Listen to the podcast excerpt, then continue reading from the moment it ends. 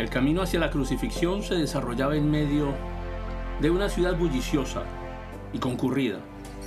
Sus calles estrechas estaban flanqueadas por casas de piedra, algunas con balcones, llenos de curiosos que se asomaban para presenciar el doloroso espectáculo. La gente se agolpaba en las aceras, observando con una mezcla de morbo y desdén.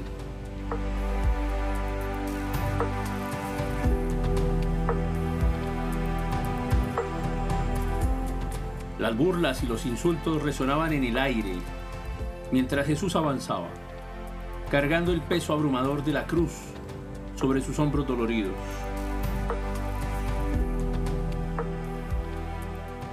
Los presentes, en su mayoría practicantes de la religión, se regocijaban en su sufrimiento, se mofaban de él, le lanzaban insultos y le escupían, alimentando así su propia crueldad.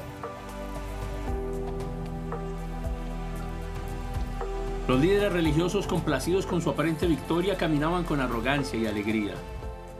Sus rostros reflejaban la satisfacción malévola mientras veían a Jesús arrastrarse por el camino hacia su destino final. Para ellos era un triunfo sobre aquel que desafiaba su autoridad y cuestionaba su hipocresía.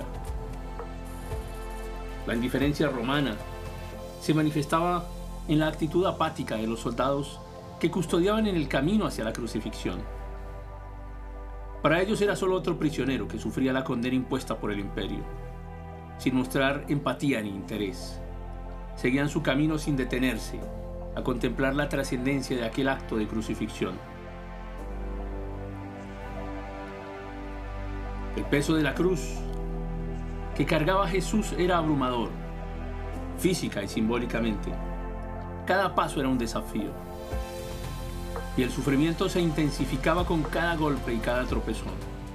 La madera áspera y pesada se clavaba en sus hombros cansados, marcando su cuerpo, con más heridas profundas.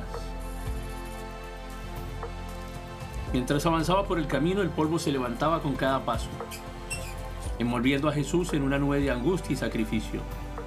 La multitud se agitaba a su alrededor, algunos observando con desprecio, otros con, tristeza y compasión.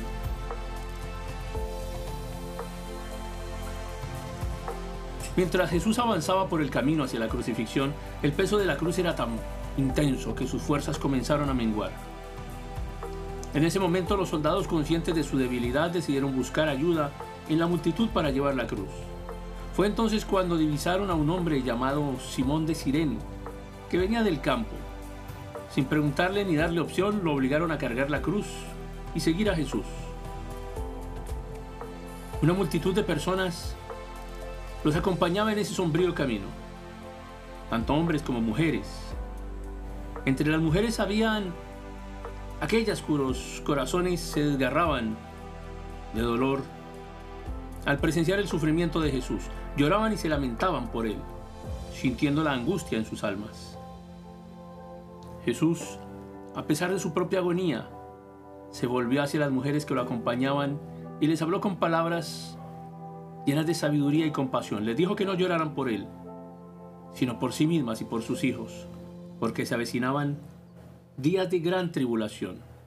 Les advirtió que llegaría un tiempo en el que las mujeres estériles serían consideradas bienaventuradas, y aquellos que no tuvieron hijos o amamantaron a sus bebés desearían no haberlo hecho.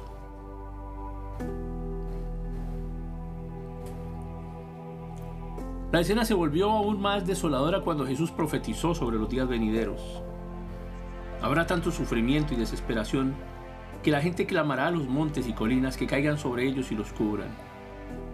Estas palabras eran una advertencia de la inminente destrucción y el juicio que vendría sobre Jerusalén y su pueblo. El mensaje de Jesús era poderoso y lleno de significado. Incluso en medio de su propia agonía, se preocupaba por el destino de aquellos que lo seguían. Les recordaba que su sacrificio era solo el comienzo de tiempos difíciles y que debían prepararse para los desafíos que les esperaban. Mientras el cortejo continuaba su camino, la carga de la cruz seguía siendo opresiva, pero el eco de las palabras de Jesús resonaba en la mente de aquellos que lo escucharon. Era un recordatorio de que el sufrimiento de Jesús tenía un propósito mayor y su amor inmenso trascendía las circunstancias presentes.